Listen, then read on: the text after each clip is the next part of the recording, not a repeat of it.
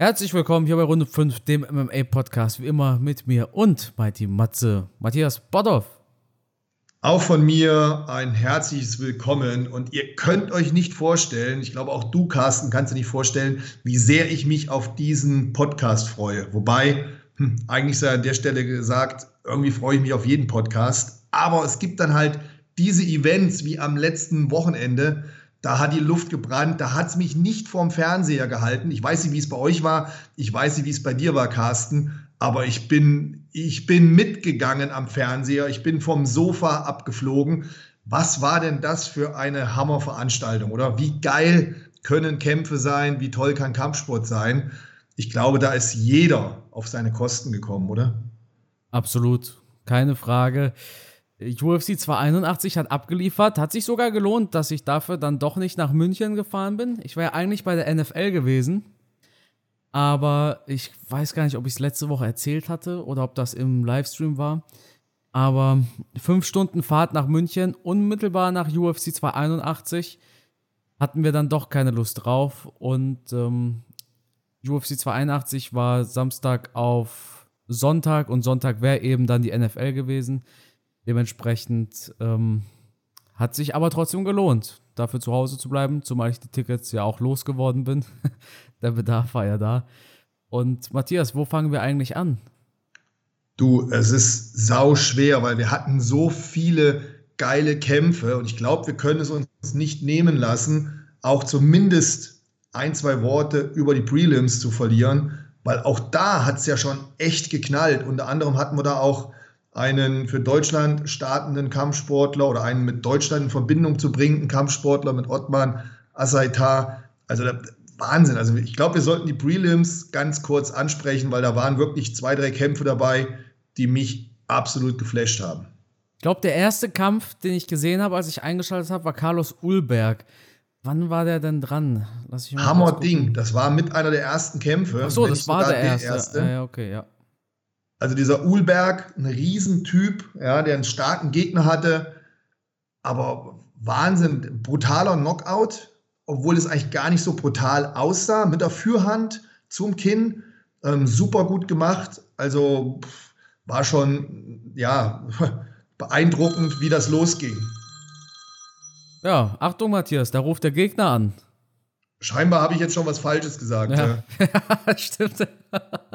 da kommt Oder Carlos Ulberg und bedankt sich bei mir. Ja, kann natürlich auch sein. Ja, Wahnsinn. Also dieser wuchtige Knockout, das war natürlich ein guter Start in den Tag. Zumal natürlich auch geil, dass The Zone ab 0 Uhr übertragen hat. Da brauchen wir mehr äh, deutschsprachige Fighter in den Early Prelims, denn dann zeigt The Zone scheinbar das komplette Event 0 Uhr bis, ich glaube, 7 Uhr morgens. Das war schon. Ja, Wahnsinn. Und wenn du dann so Prelims hast hier, ja, äh, Kampfsportherz, was willst du mehr? Ja, absolut. Wir hatten Matt Frivola gegen Ottman Azaitar. Wow, ja, waren... bevor wir zu dem Kampf kommen, okay, ja. hast du den, den Kampf gesehen mit dem asiatischen Kämpfer, mit diesem Wu Choi und diesem Michael Trizano? Ja, ja, ja. Auch ein Hammerding, oder? Ja, direkt nach vorne gegangen, beide, ne? Vollgas. Dieser Doppel-Knockout am Anfang. Ah, ja, stimmt, ja, ja, stimmt, ja, ja. Das denn, ey? Ja. Gibt's auch nicht oft. So ein Doppel-Knockdown. Ja. Das war der Wahnsinn, ja, stimmt. Die haben aber auch Tempo gegeben. Ne, ja, also gut, lang, lang ging der Kampf nicht, ja. Nee, war, glaube ich, in der ersten Runde zu Ende dann, ne? Mhm. Aber die haben ja beide bös abgefeuert. Also jede Hand war da ein Knockout-Punch. Also krass, wirklich krass. Was, ähm, hat einen wirklich mitgerissen. Ja, aber Entschuldigung, kommen wir wieder zu Matt Frivola und Ottman Asaitan. Ja, äh, ein überraschender Knockout tatsächlich. Habe eigentlich gedacht, mit Frivola, ich habe es ja letzte Episode erzählt, habe ich im Kopf, dass der innerhalb von sieben Sekunden von Terence McKinney ausgenockt worden ist. Und Ahmad Zarukian zum Beispiel auch keine großartigen Probleme mit ihm hatte, aber er konnte in der ersten Runde durch einen Knockout gewinnen. Ja, es ist, äh, wir werden es nachher auch noch ein paar Mal sagen, das ist Kampfsport, das ist MMA. Ich glaube, es gibt keinen Sport, wo Sieg und Niederlage sich so eng aneinander schmiegeln wie bei diesem Sport, oder? Ja, absolut. Und auch die vielen verschiedenen Möglichkeiten, die sich ergeben durch Sieg oder Niederlage. Ich, Leute, helft mir. Äh, ihr könnt ja nicht in die Kommentare schreiben, aber schreibt es uns äh, über Instagram oder wo auch immer. Es gibt doch keinen Sport, wo Sieg und Niederlage sich so schnell wechseln können, oder? Ja, ich denke, darüber sprechen wir auch noch in dem Haupt, äh, über den Hauptkampf und über den People's Co-Main. Ne? Das hat sich ja über, den, über das ganze Event gezogen. Mhm. Außer ja, und du kannst ja dann einfach mal Pech haben, wie Ottmann, der ja eigentlich ein K.O.-Puncher ist, der auch ja diese harten Hände hat, mit denen er K.O. schlagen kann. Aber dann gehst du all in, du hast dieses Gefecht und dann kann halt auch mal eine Hand zurückfliegen. In dem Falle in den Haken eingelaufen, reingelaufen, reingetaucht, wie auch immer. Ja, und dann haut es dich halt um. Das, ja, es kann passieren. Ähm, ich glaube, wir können uns auch, da der Kampf ja nur sehr kurz ging, auch schwierig ein Urteil bilden, ob Ottmann da vielleicht was falsch gemacht hat oder ich denke nicht, dass er was falsch gemacht hat. Ich denke, er hat halt einfach Pech gehabt. Er hat diese Hand nicht kommen sehen. Die hat halt voll am Kinn getroffen. Ja, und dann gehst du halt auch schon mal zu Boden.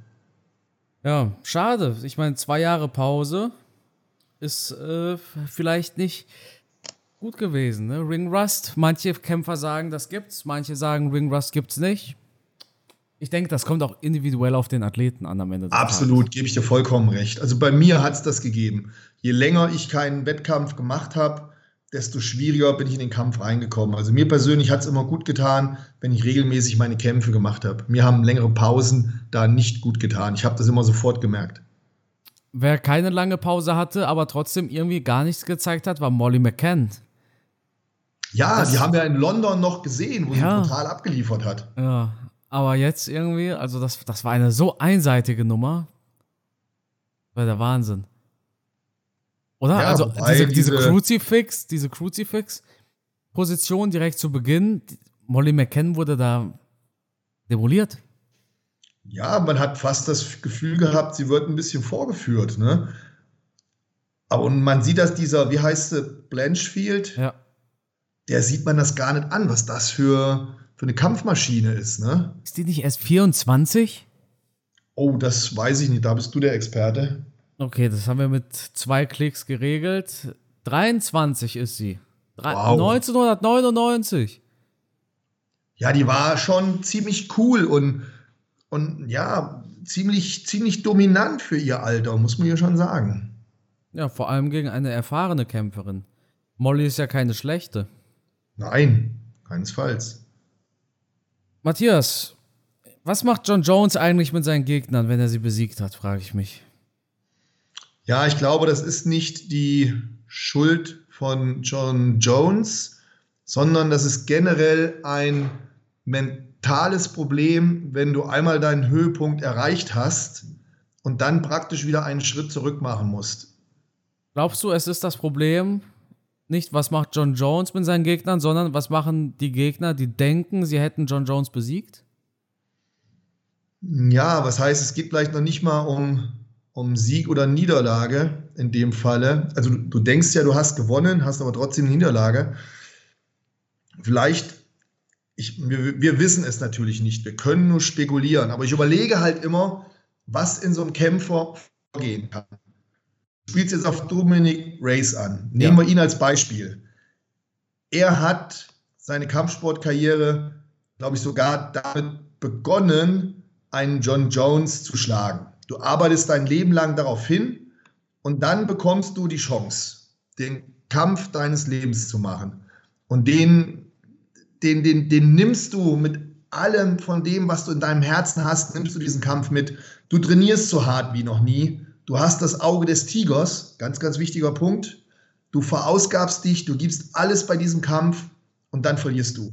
Und in dem Moment, in dem du verlierst, obwohl du eigentlich denkst, du hättest gewonnen, bricht irgendwas in dir weg.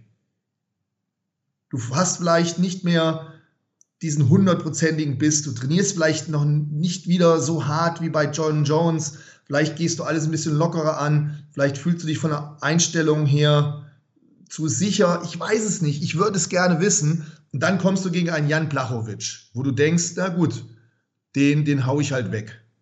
Und was passiert dann? Du gehst übelst K.O., brutal K.O. Du bist niedergeschlagen, musst es erstmal mit einer gewissen Frustration überwinden, bist frustriert, weil du gegen John Jones verloren hast, denkst dir dann, na gut, vielleicht war ich nicht so motiviert, vielleicht habe ich nicht hart genug trainiert, vielleicht habe ich Jan Blachowicz unterschätzt. Und dann gehst du in den nächsten Kampf, bist da wieder hypermotiviert, gehst all in und gehst dann wieder brutal K.O. Dann hast du zwei extrem harte K.O.-Niederlagen hinter dir und die machen was im Kopf. Ein Khabib hat es ja schon gesagt, wenn du so hart K.O. gehst, wie zum Beispiel im Kampf gegen Jiri, dieser Spinning Elbow, da passiert was mit dir. Dann bist du nicht mehr der gleiche Kämpfer wie vorher. Nicht meine Worte, sondern die Worte von Khabib. Aber wenn Khabib das sagt, wenn so einer das sagt, dann glaube ich dem das. Ich glaube dem, wenn du so hart K.O. gehst, dann sind die meisten Kämpfer, das mag nicht auf jeden zutreffen, aber die meisten Kämpfer sind dann nicht mehr der Athlet, den sie vorher waren. Plus vielleicht die gesundheitlichen Probleme, die kommen. Es gibt ja auch diesen, ich weiß nicht, ob es ein Mythos ist oder ob es wissenschaftlich schon erwiesen ist, aber da gibt es ja die Aussage, dass wenn du ein, zwei Mal hart K.O. gegangen bist, dass dann halt dein Gehirn, dein Körper ähm, eher anfällig dafür wird, diesen Notausknopf, also den K.O. zu drücken, dass du halt praktisch das Kind nicht mehr hast, dass du schneller K.O. gehst. Ja. Und vielleicht haben wir hier verschiedene Faktoren, die hier zutreffen. Und nach diesen zwei harten K.O.s ist er jetzt zum dritten Mal wirklich böse K.O. gegangen. Ich habe das Gefühl, das kann schon das Ende einer Karriere sein. Vor allem sah er im Vorfeld gut aus. Er hat sich bei Aaron Bronstetter, das ist so ein kanadischer MMA-Journalist, hat er sich noch entschuldigt, dass er in der Vergangenheit mies gelaunt war bei Interviews. Mhm. Aber ihm ging es damals mental nicht so gut. Jetzt schien es ihm gut zu gehen. Aber das war so ein böser Knockout. Schade, ja. Also, er hat sich davon nicht erholt, von diesem Fight gegen Jones. Es kann halt wirklich sein, dass man anfangs noch diese Überheblichkeit hatte, wenn dir alle sagen, hey, du bist der eigentliche Gewinner, hey, du hast den ja. Goat besiegt. Ja. Und dann kommt Jan Blachowitz.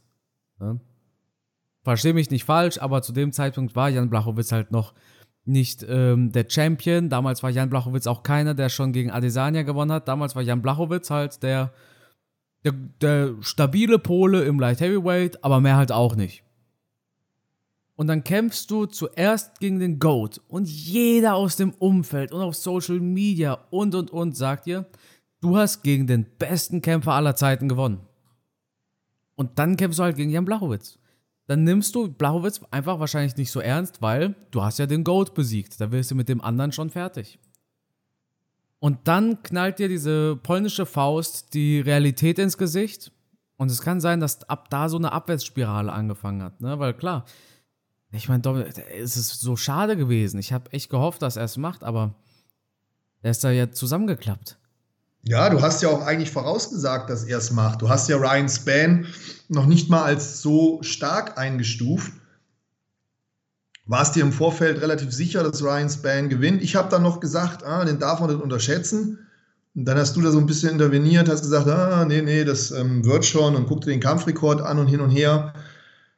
Ja, aber das ist halt wieder, das ist wieder unser Sport. Das ist der Käfigsport. Da da muss man echt ähm, mit allem rechnen. Weißt du, was ich anfangen sollte zu machen? Mehr auf die Fakten gucken und nicht darauf, was ein Kämpfer labert. Äh, weil faktisch gesehen hat Dominic Reyes dreimal in Folge verloren, hat aber gesagt, er ist zurück, ihm geht's super. Na klar glaubst du es ihm dann, aber ja, in Wahrheit ja, sieht's halt anders aus. Ich habe bei Tyron Woodley habe ich noch rechtzeitig den Sprung geschafft und bei Cody Garbrandt auch. Aber bei Dominic Reyes, da habe ich dann irgendwie doch noch dran geglaubt. Ich, ich bin ehrlich, ich äh, glaube auch nicht mehr an McGregor. Ne?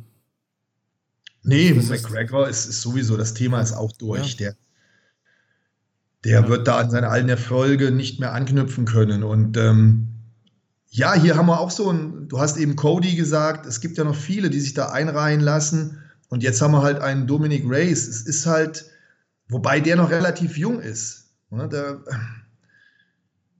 aber irgendwie, ich, also ich glaube auch nicht, dass, dass der das Ruder jetzt nochmal rumreißen kann. Es ist auch extrem schwer, diese drei harten Knockouts mental zu verkraften. kein Mensch der Welt kriegt die aus dem Kopf raus, oder? Ja, absolut. Kann man das schaffen? Ich glaube nicht. Ich glaube, irgendwie, irgendwie bleibt es hängen, oder? Ja. ja schwierig. Ich meine, er ist ja auch. Ähm, wir haben noch einen Kämpfer. Ich weiß nicht, ob wir jetzt schon darüber sprechen sollen. Dem erfuhr ein ähnliches Schicksal. Ja, und beides macht einen traurig. Ich bin, ich bin immer so hin und her gerissen bei diesem Sport. Und das habe ich an diesem Abend wieder ganz oft gehabt. Ich freue mich für den Gewinner, aber genauso intensiv weine ich auch mit dem Verlierer. Ja. Ich, ich bin immer tot traurig, dass der eine verliert, der, der andere gewinnt. Ähm, ja, ich werde es heute Abend noch ein paar Mal sagen. Also es ist Abend, als wir jetzt aufnehmen, falls es jemand interessiert. Ähm, ich bin halt einfach so. Ich bin ein emotionaler Typ und ich habe halt auch schon oft gewonnen, aber auch schon oft verloren. Deswegen kann ich mich immer sehr gut in, in beide Positionen reinfühlen. Klar, in dem Fall freut es einen für Ryan Spann, der hier einen grandiosen Sieg hinbekommen hat. Aber für Dominic Race war ich halt tot traurig, weil ich sehe da halt auch irgendwo, so leid es mir tut, ein Karriereende. Ja, zumindest auf diesem Level. Also vier Niederlagen in Folge, das hat schon was zu bedeuten. Und man konnte das noch ein bisschen relativieren, indem man sagt, Jones, Blachowitz, Proschatzka. Aber jetzt hast du halt in der Liste auch Ryan Spann. Ja. Und ich habe von Reyes halt nicht wirklich viel. Ich meine, gut, der Knockout kam nach einer Minute. Aber ich habe von Dominic Reyes nichts gesehen in dieser Minute, was mir sagen lässt, ja, okay. Ich denke, jetzt kann er Jetzt kann er noch durchhalten. Gut, vielleicht kämpft er jetzt gegen Johnny Walker. Johnny Walker hat nicht das beste Kinn, aber der hat auch Knockout-Power. Aber ich, ich persönlich würde Johnny Walker sogar vorne sehen gegen Reyes.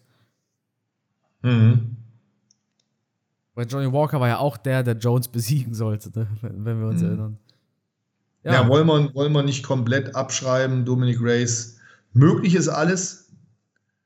Ein Kämpfer darf man auch nie unterschätzen. Ja. Aber diese drei brutalen Niederlagen, oh, die äh, waren schon echt angsteinflößend, ne? fand ich zumindest. Wer ist denn der Light Heavyweight Champion bei Bellator? Das ist nicht Romero, oder?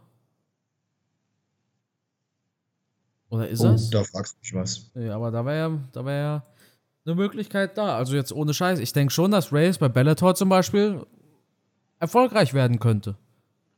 Aber halt, wenn wir über die Top 5 der UFC reden im Light Heavyweight, also, du hast halt Leute wie Rakic, du hast Ankalaev, du hast ähm, Glover Teixeira, du hast Jiri Prohatzka, du hast immer noch einen Blachowitz, du hast vielleicht bald einen Pereira. Nee.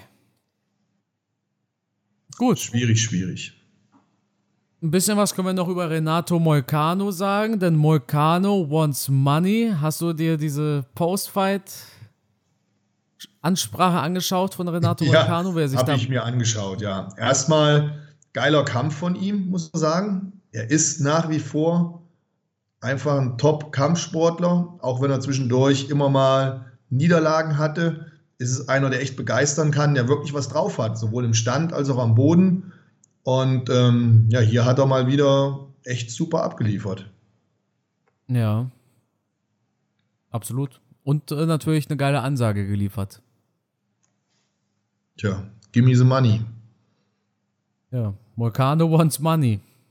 Ja. Dan Hooker ist auch zurück. Der konnte gegen Claudio Puelles gewinnen. Ein Kampf, den er ge gewinnen musste, oder? Das war eigentlich gar keine Option.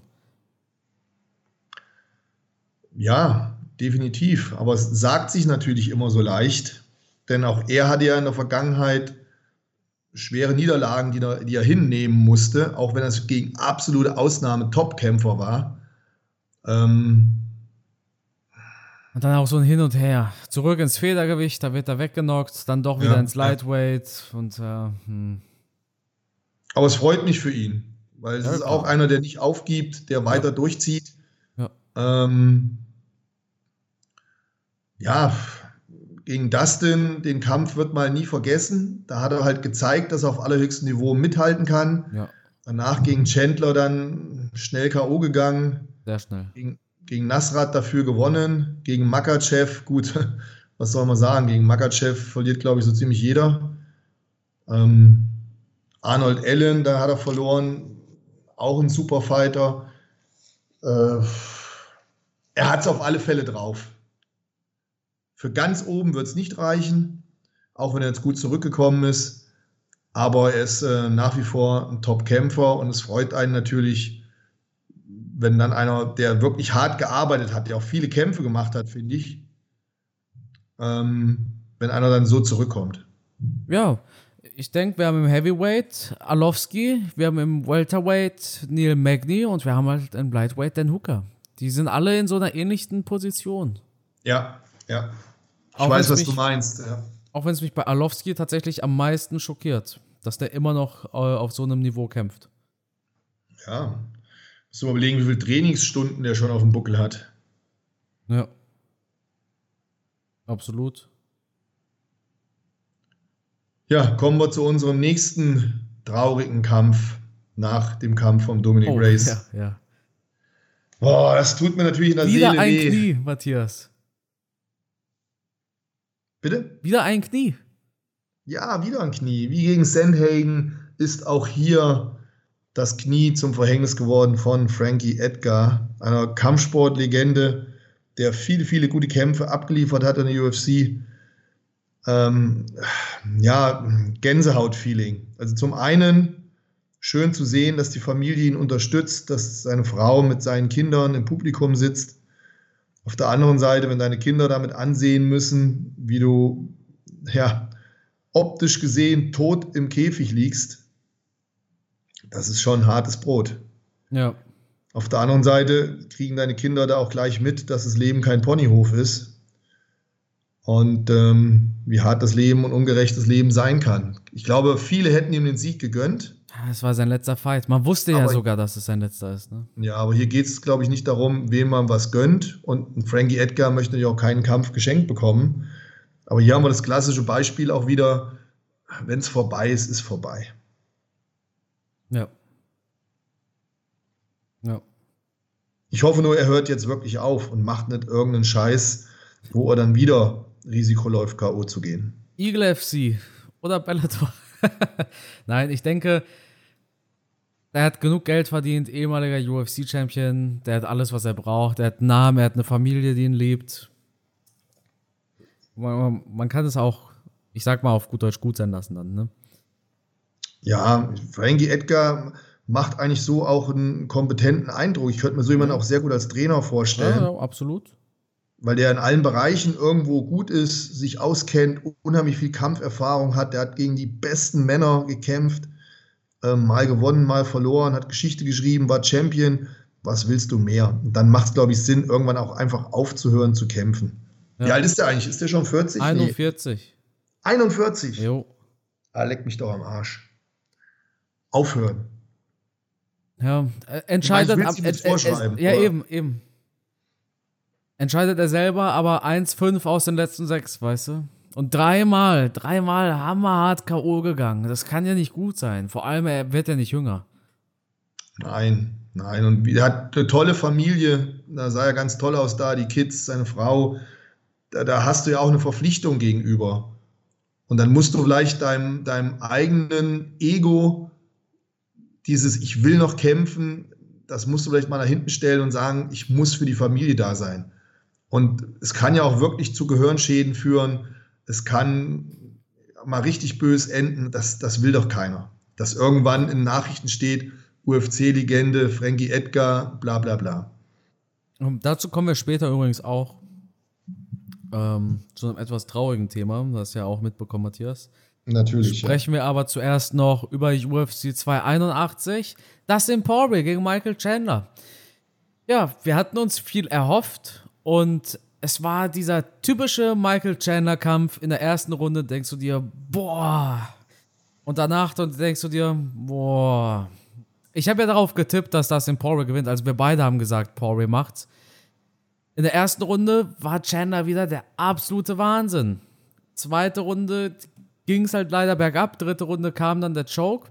Ich finde, wir haben ein paar spannende Dinge von Chandler gesehen. Erstens, tatsächlich wieder mehr Wrestling. Zweitens, Chandler ein bisschen schmutzig gekämpft, muss ich sagen. Also einmal ne, die Finger in den Mund von Poirier gesteckt, damit er den Hook bekommt. äh, damit er die Submission bekommt. Und äh, Poirier hat einfach draufgebissen. Ich habe mal online gelesen, es gab einen anderen Fight, da hat er ihm einfach den Finger abgebissen. Also nicht Poirier, sondern das war einfach eine ähnliche Situation und Kämpfer A hat Kämpfer B den Finger abgebissen, weil macht man nicht.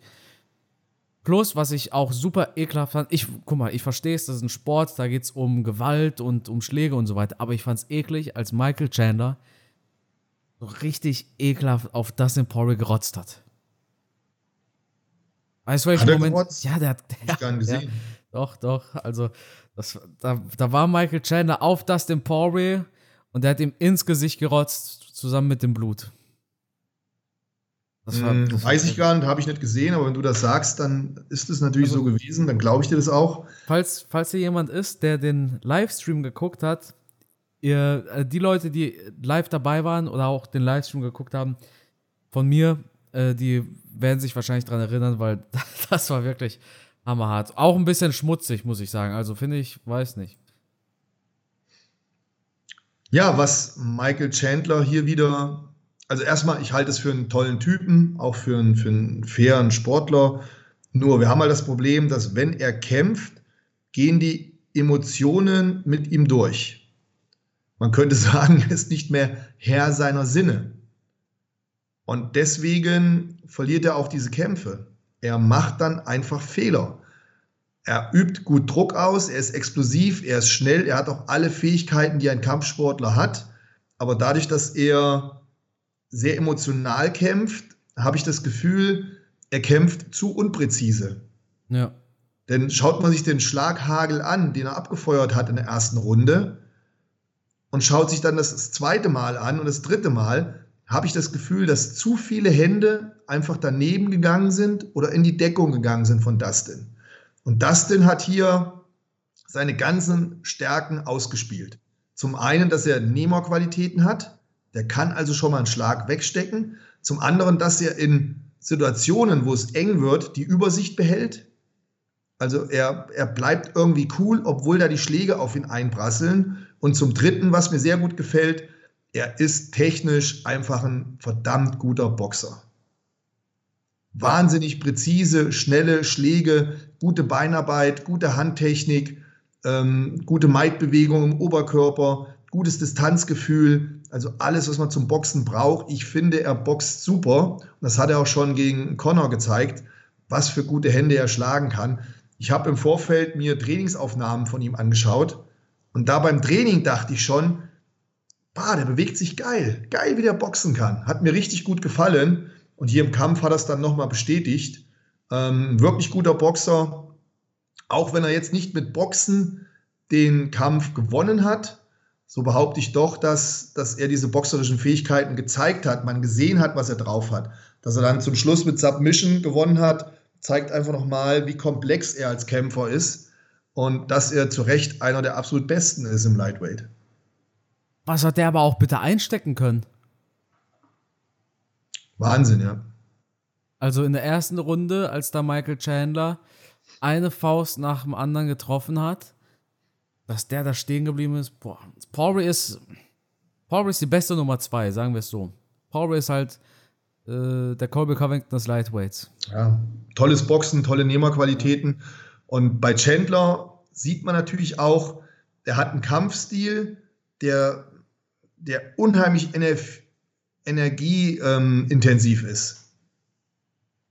Ja. Und dieser, dieser Stil von Chandler, der lebt halt auch von Explosivität und Schnelligkeit. In der ersten Runde ist meiner Meinung nach Chandler am gefährlichsten. Und dann wird er schon etwas langsamer. Ja, wenn, wenn er langsam ist, dann lassen sich natürlich die Schläge, die Bewegungen von ihm besser ausrechnen. Dann steigen deine Chancen im Kampf. Aber die erste Runde, da ist Michael Chandler halt eine Maschine. Eine Maschine, der auch nicht abwartet, der nach vorne marschiert, der immer all in geht, der volles Risiko geht. Ähm, also Respekt an Dustin, wie er die erste Runde überlebt hat, dann auch zurückgekommen ist zum Ende der Runde hin. Also ein spektakulärer Kampf. Ähm, da wieder eine Sache, die man halt Michael Chandler zugute halten muss. Wenn der kämpft, dann kann es nicht langweilig werden. Ja. Aber du sagst ja selber, all in. Wenn es in der ersten Runde nichts wird, dann wird es schwierig. Ja, obwohl er in der zweiten Runde ja einen guten Job gemacht hat. Da hat er anscheinend sein Wrestling seinen sehr viel gerestelt. Plan geändert, genau, hat das Ringen eingesetzt. War ja eigentlich ganz schlau. Stimmt. Nur ist er dann in der dritten Runde dementsprechend ausgekontert worden. Ne?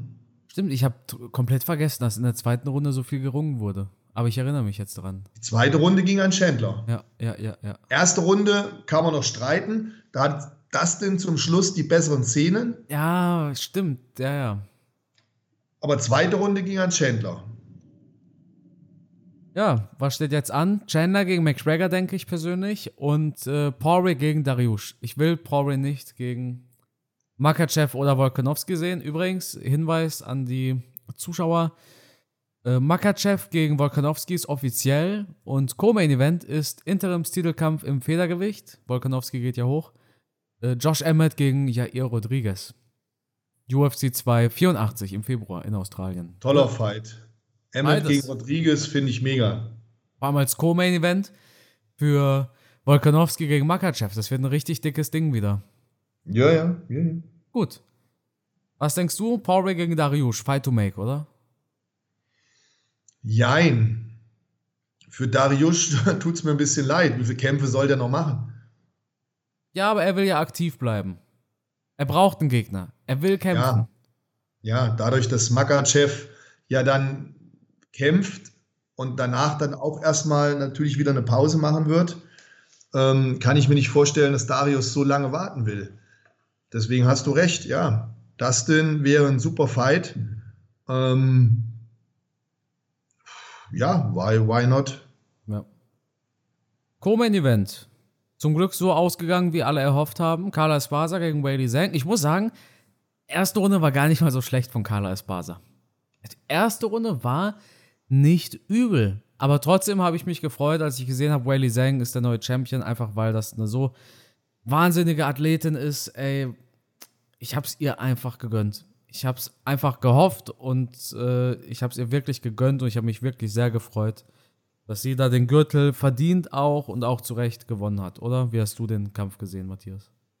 Ja, ich, ähm, ich will jetzt über Carla da nichts Schlechtes sagen. Ich finde, im Rahmen ihrer Möglichkeiten hat sie alles versucht, hat auch in der ersten Runde keinen langweiligen Kampf geboten, hat versucht mitzukämpfen. Man hat zwar schon gesehen, dass sie sich im Stand sehr schwer getan hat. Das ist lange nicht das Niveau, wie es ähm, die chinesische Kämpferin hat. Also Wiley ist im, im, im Stand halt einfach eine Granate, eine Bombe. Aber am Anfang auch ein bisschen verunsichert gewesen, doch ein klein bisschen zurückhaltend. Aber je länger dann der Kampf ging, desto besser ist sie reingekommen. Hat halt auch gemerkt, da muss ich vor nichts Angst haben. Und dann in meinen Augen relativ dominant den Kampf auch gewonnen. Zum Glück. So wie wir es eigentlich erwartet Ja, haben. und erhofft haben. Ja, Matthias.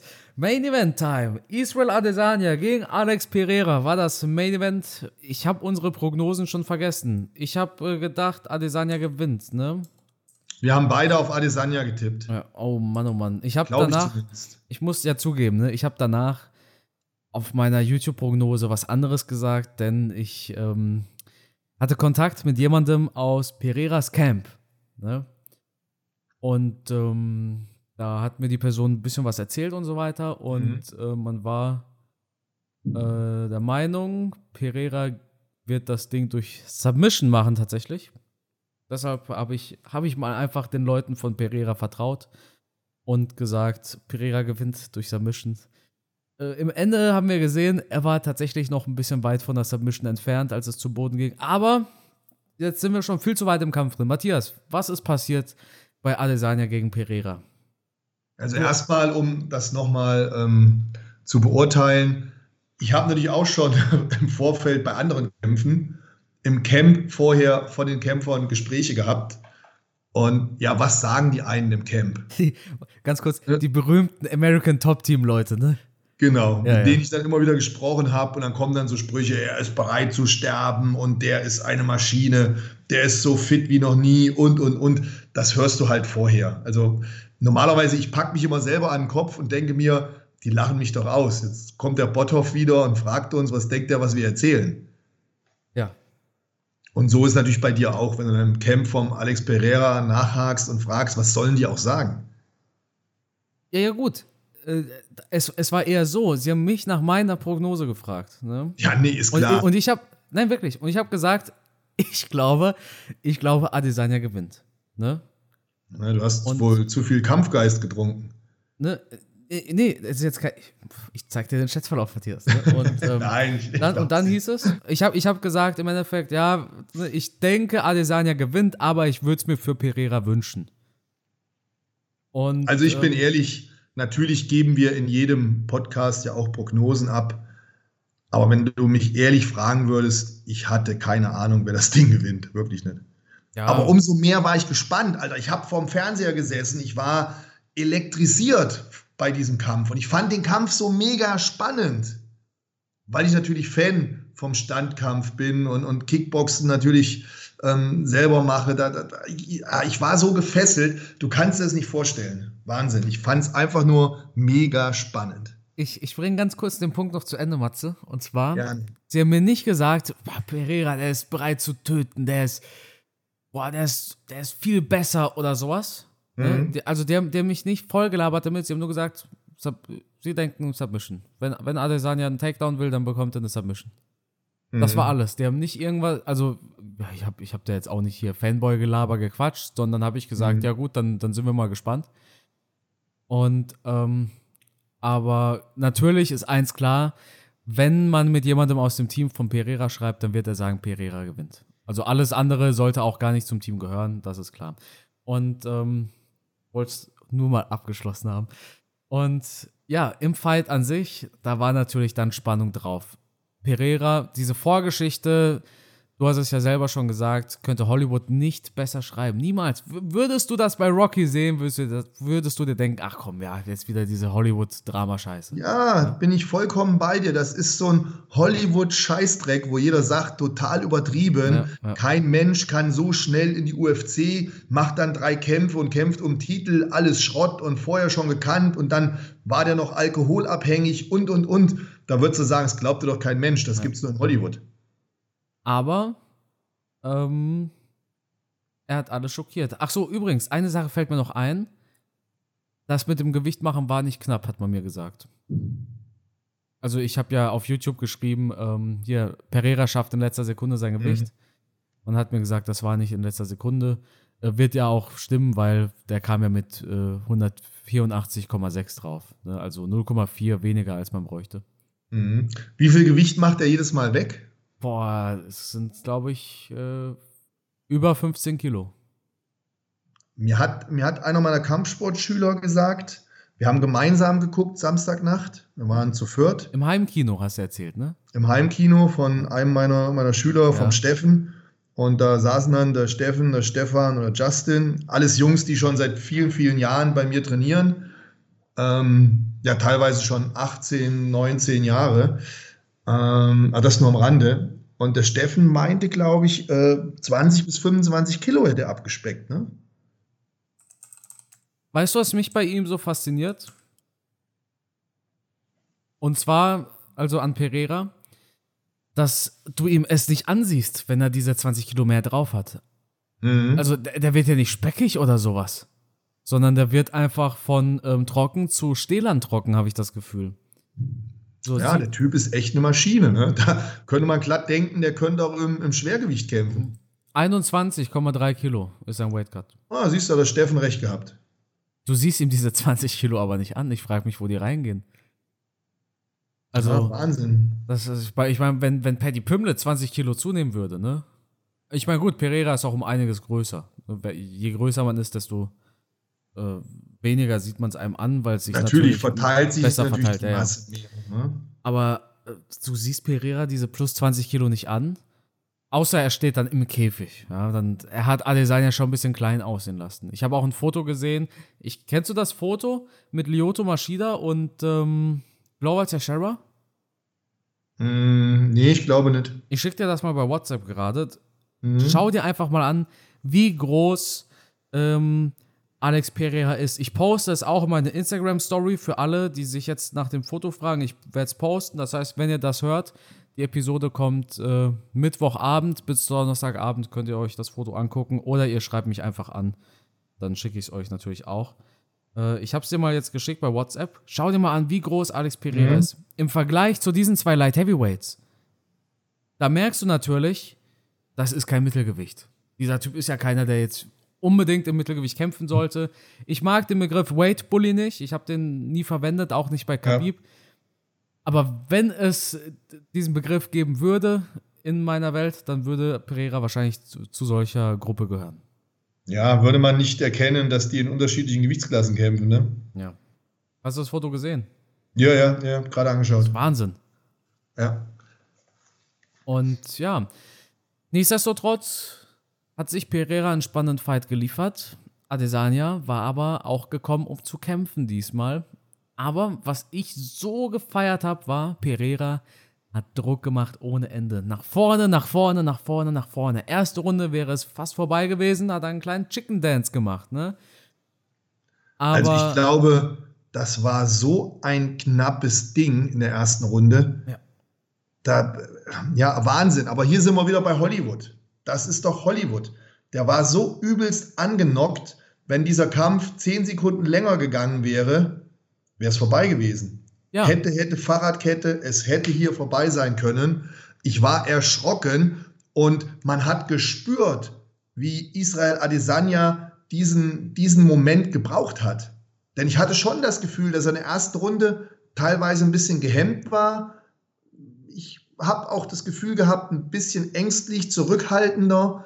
Ähm, natürlich auch klar dem immensen Druck geschuldet, keine Frage. Man muss erstmal in den Kampf reinkommen, seinen Gegner lesen. Und danach hatte ich so das Gefühl, am Ende der Runde, der Knoten ist geplatzt. Israel ja. Adesanya kam zurück in der zweiten Runde und dann hatte ich das Gefühl, das hat ihm richtig Aufwind gegeben. Das hat ihm das Gefühl gegeben, ich kann hier siegen. Alles ist möglich, ich habe es in der Hand. Er hat dann angefangen, auch schon ein bisschen lockerer sich zu bewegen, hat auch dann schon seine Mätzchen gemacht mit seinen Händen, mit seinem Oberkörper. Also diese Aktion hat ihm enorm viel Selbstbewusstsein gegeben. Weißt du noch, was du anfangs dieser Episode gesagt hast? In kaum einem Sport hast du das Gefühl, ist Sieg und Niederlage so nah beieinander. Ja. Und das war wieder so ein Moment, da hat man genau das gesehen. Zehn Sekunden mehr, wahrscheinlich, ja, weiß man ja nicht. Aber wäre der Kampf ein bisschen länger noch gegangen, hätte ich mir vorstellen können, hätte Adesanya einfach das Ziel vor seinen Augen gesehen und hätte diesen Sack zugemacht. Aber. In dem Moment konnte ich auf dem Sofa nicht mehr sitzen. Da ist mein Hintern hochgegangen wie eine Rakete. Ich habe äh, Wahnsinn, Wahnsinn, was für eine Spannung schon in der ersten Runde. Und bei so zwei Punchern, da, da, da, das, das knistert in der Luft, wenn die sich gegenübergestanden haben, ja, oder? Hast du nicht das absolut, Gefühl gehabt? Ja, ja, doch, doch, da absolut. kann jeden Moment was passieren. Ja, und vor allem, das war nicht so ein, da kann jeden Moment was passieren und dann ist es langweiliger Mist wie bei Cannonier gegen Adesanya. Mhm. Das war, Cannonier war auch eher der Tenor. Da kann aber jeder Augenblick ein Knockout kommen. Aber im Endeffekt saß man halb schlafend auf der Couch und dachte sich, ja, da passiert doch eh nichts. Bei Pereira dachtest du dir aber, nein, bei dem kann was passieren. Vor allem, weil Pereira hat sich nicht auf das Spiel von Adesanya eingelassen und stand die ganze Zeit in fünf Meter Entfernung und hat sein Bein einfach nur kicken lassen, sondern der ging drauf. Der hat immer Druck gemacht. Adesanya stand no, fast nonstop am Cage. Und Pereira ging hinterher, klar, Adesanya hat gut getroffen. Izzy sah gut aus. Zweite Runde, glaube ich, war das. Das war doch mhm. eher dann die Runde von Pereira. Nee, zweite, glaube ich, für Easy, oder? Echt? Äh, eine Runde ging auf jeden Fall an Pereira. Ich weiß aber nicht mehr genau welche. Ich glaube, die dritte hätte ich bei Pereira gehabt. Aber ich weiß es auch nicht mehr. Ich war auch, ich war auch nicht mehr Herr meiner Sinne. Ich war so tief im Kampf drin, das Im kannst Rausch. du dir vorstellen. Im Kampfrausch einfach, ne? Absolut, als hätte ich irgendwelche ja. Drogen genommen. Es hat mich total geflasht, dieser Fight. Ach so, ja, alle drei Judges gaben Pereira die zweite Runde, sehe ich gerade. Ja, zweite hatte ich auch für Pereira, dritte für Adesanya. Ähm, ja. Vierte weiß ich jetzt nicht mehr. Ja, ich kann, ich kann auch, ich kann mir die Runden nicht merken. Ich weiß, ich weiß, Ende der ersten Runde war ähm, dieser Chicken Dance weil dann eben der Deswegen Gong war. hätte ich die erste Adesanya gegeben. Ich weiß, Ende der vierten Runde gab es auch so eine Bewegung von Adesanya, da dachte ich, Adesanya wurde angenockt. Ja, ja. Und da habe ich auch geschrien, oh, dachte ich mir. Und dann habe ich sehr schnell bemerkt, ach so, warte mal. Ich glaube, der wollte einfach nur ausweichen. Das war nichts. Das war nichts echtes, ja. nichts Ernstes. Aber in der Runde von Pereira, oder sagen wir in der letzten oder nach der letzten Runde, in der Pause von der vierten zur fünften Runde, ist man ja in der Ecke von Pereira ausgegangen, dass er nach Punkten hinten liegt. Ja, absolut richtig so auch. Und dann kam Glover Teixeira und hat da gesagt, jetzt Junge, jetzt pass mal auf. The Zone hat den Beitrag übrigens gepostet mit deutschen Untertiteln. Du musst dir jetzt den Knockout holen, du holst dir jetzt diesen Knockout, du wirst jetzt der neue Champion. Du wirst diesen Mann jetzt ausnocken und dadurch der neue Champion. Und die Runde startet. Ja, und Alex Pereira hat auch, glaube ich, noch geantwortet, ne? Äh, das weiß ich gerade nicht. Ich meine, ich, ich habe gestern Abend auch wieder im Training drüber gesprochen. Ich glaube, es war auch wieder mit dem Steffen, ähm, dass Pereira gesagt hat, äh, ja, okay, dann machen wir das. Und dann habe ich zum, dann habe ich zum Steffen, ja. bitte? Das kann sein, das kann sein, ja. Und dann habe ich zum Steffen gesagt, du, du kannst es mir glauben oder nicht, aber genau das habe ich zu meinem Trainer auch immer gesagt. So ganz locker, ja, machen wir halt so. Alles nee, mein klar? Trainer hat zu mir gesagt, ey Matze, du liegst hinten und so und äh, ne, du gewinnst das Ding nicht, du musst den jetzt äh, K.O. schlagen. Ja. Dann habe ich zu meinem Trainer immer gesagt, ja, okay, dann mache ich das. Ja. Das habe ich auch immer gesagt. Aber auf der anderen Seite, du kannst ja auch nichts anderes antworten. Du musst dir ja im Kopf ein Bild machen, dass du das schaffst, dass du das machst. Du kannst ja nicht da sitzen in der Ecke und sagen, äh, ja, mal gucken, was geht oder ne. Ich wusste, mhm. dass mein Trainer hören will, dass ich zu ihm sage, ja, ich mache das. Ne, das ist das Einzige, ja, was du sagen kannst. Deswegen, es mag sich für Außenstehende ähm, so mega cool anhören, aber das ist genau die Antwort, die du geben musst. Das ist genau der Input, mit dem du dann in die nächste Runde gehen musst. Du kannst nicht sagen, ah, nee, das schaffe ich glaube ich nicht oder so. Das da, du musst dir selber sagen, ja, ich mache das jetzt. Wie Bruce Lee schon gesagt hat. Wenn du irgendwas erreichen willst, musst du vorher Bilder im Kopf davon machen, wie das Ganze passiert, dass es passiert. Und äh, dann hat die Runde gestartet und wenn beide Kämpfer dastehen und der Kampf kurz davor ist, wieder weiterzugehen, dann wird ja immer noch die Kamera auf die Fighter gerichtet. Und du kennst ja diesen ganz berühmten Satz von Adesanya in der fünften Runde gegen Calvin Gastelum, I'm ready to die. Ne? Mhm. Ich, ich bin bereit dafür zu sterben. Mhm. Und es ging in die fünfte Runde. Und ähm, die Kamera war auf Pereira gerichtet. Und weißt du, was er gesagt hat? Ready to kill. Ich bin bereit, diesen Mann zu töten. Ja, krasse Nummer. Und in der fünften Runde hat er halt dann ja, den Abzug gedrückt. Also in meinen Augen wurde es dadurch eingeleitet, dass Adesanya äh, sich so ein bisschen halt sein Bein verknackst hat. Ne? Zu viele Kicks. Pereira hat sehr gut äh, gekontert, diese Kicks, gecheckt. Und dann gab es halt diese Rückwärtsrolle von Izzy, ne? Das war so ein bisschen der Anfang vom Ende, hatte ich das Gefühl. Ja, ja, sehe ich genauso. Damit wurde das, das Ende praktisch eingeläutet. Ähm, Pereira hat natürlich auch noch das Richtige getan, ist wieder, wie er das so oft gemacht hat im Kampf, direkt nachgegangen. Da ist ja auch keiner, der lange fackelt. Der hat diesen, diesen Killerinstinkt, oder? Ich glaube, der, den hast du oder den hast du nicht. Manche Fighter haben den und er hat diesen Killerinstinkt und deswegen kann er auch reihenweise Leute K.O. schlagen. Er sieht genau den Moment, wann er hart einsteigen muss, wann er Gas geben muss, wann sich eine Chance für ihn bietet. Und den Instinkt hat er auch hier wieder gehabt. Er hat gesehen, Moment mal, Adesanya hat da geschwächelt und dann geht er nach, dann macht er Druck. Mhm. Ohne Angst. Der Typ hat auch keine Angst. Andere haben ja dann so ein bisschen Respekt oder ja. Angst, in so einen Konter reinzulaufen. Ja, ja, genau. Er hat das aber nicht. Der nimmt die Hände nach vorne, schiebt den Kopf nach und dann marschiert der nach vorne, was es soll. Also, und dann ballert er diese Haken ab. Also, er geht ein gewisses Risiko, ja, das hat man auch in der ersten Runde gesehen, aber er ist halt bereit, ohne jegliche Angst dieses Risiko zu gehen, damit hat er die richtige Distanz, um die harten Treffer zu landen. Er hat sowieso eine lange Reichweite. Und wenn so einer dann noch bereit ist, nach vorne zu marschieren, egal was da kommt, dann kann der halt K.O. schlagen. Und das hat man halt hier gesehen der ist bereit, nach vorne zu gehen, der ist bereit, die Schläge zu nehmen und dann aber auch dementsprechend auszuteilen. Und das hat er dann zum Schluss nochmal heftig getan. Jetzt ist die Frage aller Fragen, Matthias. Wurde der Kampf zu früh beendet? Nein. Denke ich auch. Nein. Ja, das war UFC 281, würde ich sagen. Wahnsinniger Fight. Oder? Ja, spektakulär. Spektakulär. Und es wird spannend, wie es mit Alex Pereira weitergeht. Ja. Viele sagen ihm keine tolle, lange Zukunft als Champion voraus. Aber das hat man bei Israel Adesanya auch nicht gemacht. Deswegen würde ich sagen, warten wir erstmal ab, was da auf uns zukommt. Absolut. Ich träume ja von Pereira gegen Bohatzka. Ja. Ich, Ja. ich, ich, ich denke, das wäre einfach eine Story, die, die würde auch zu Pereira seinem bisherigen Weg einfach passen.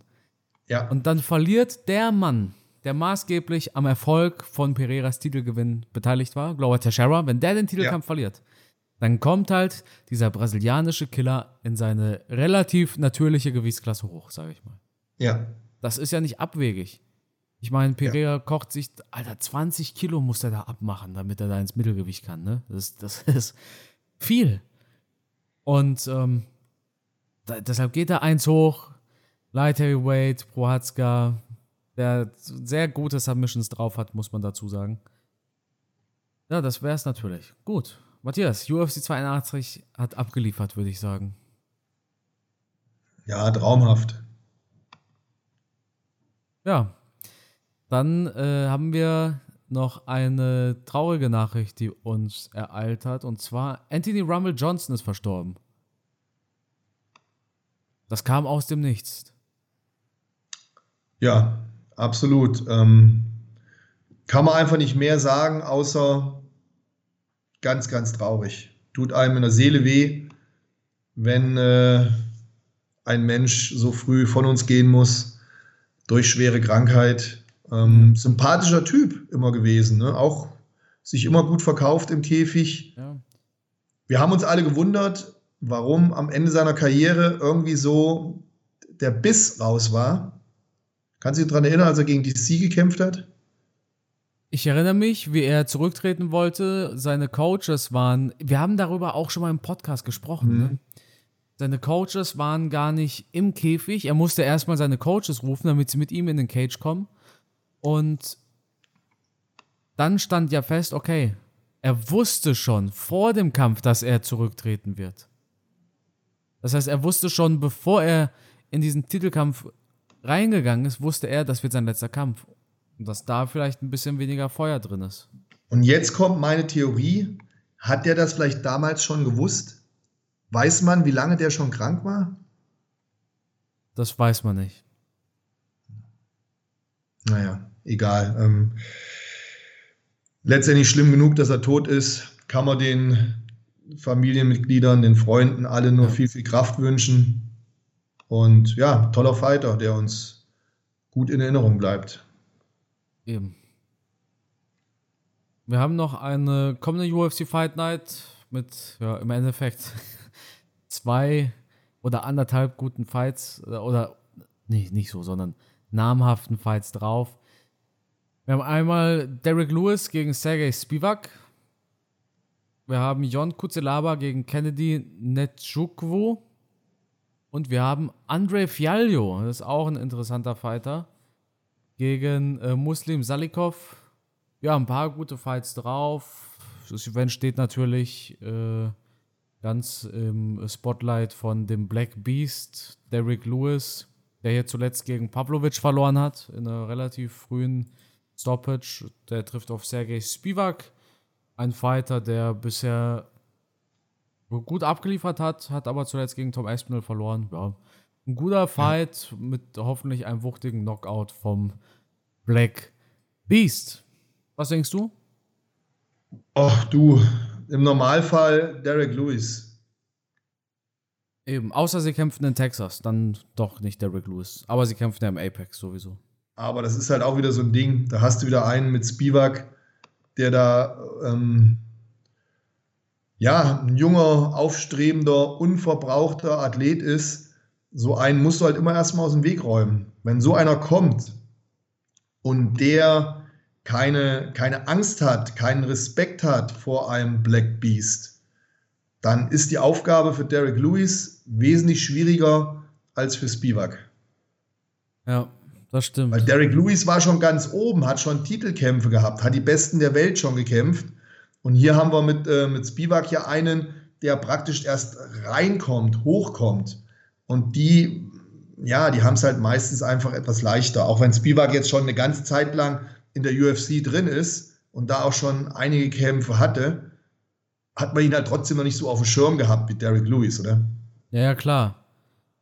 Hat äh, auch gar nicht mal so schlechte Fights abgeliefert. Nö, hat gut gekämpft. Mhm.